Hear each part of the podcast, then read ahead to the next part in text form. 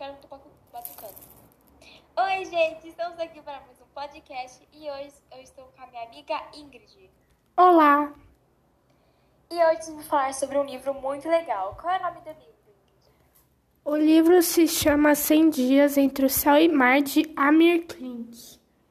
E antes de dar suas opiniões sobre o livro, nós vamos contar um pouquinho sobre. Bom, o livro fala sobre um viajante, Amir Klink, que ele viaja, ele dá volta no mundo durante 100 dias. E com isso vai tendo várias aventuras ao longo de sua jornada. Ingrid. Ah, é. O que você acha sobre o livro?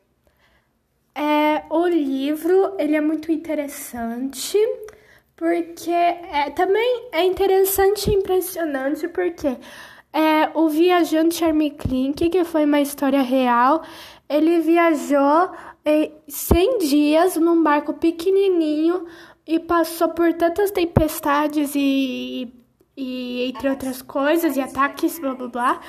É que é impressionante o cara ter conseguido, o moço ter conseguido viajar 100 dias é, entre, entre. viajar 100 dias, é. E você, Duda, o que, que você achou? Ah, eu achei um livro bem legal, porque quando sobre uma história real, eu adoro muito livros que tem sobre histórias reais. E eu, eu sou muito fã dessas coisas. Eu achei bem interessante também. E agora a gente vai falar sobre o personagem principal, que é o Armand Link.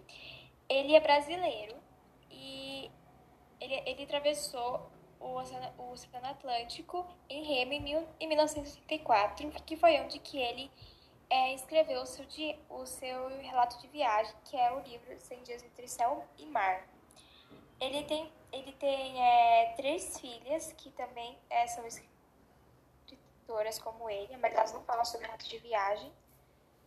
E, ela, e ele também tem uma esposa, que é a Mariana Bandeira. Ele tá com ela desde 1996 e é muito legal o livro dele. Eu, eu indico super para quem gosta de relato de viagem, é, viagem em alto mar. Eu, eu indico bastante. De aventuras, ações. É, eu indico esse relato de viagem para, como a Duda disse, para quem gosta de filme, não, filme não, para quem gosta de livro de de, de relato de viagem, de ação, de bem que aventura, né?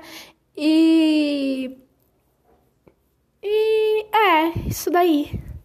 Nossa, Por indica... isso, gente. Se vocês quiserem, sigam mais para mais podcasts. Tchau. Tchau.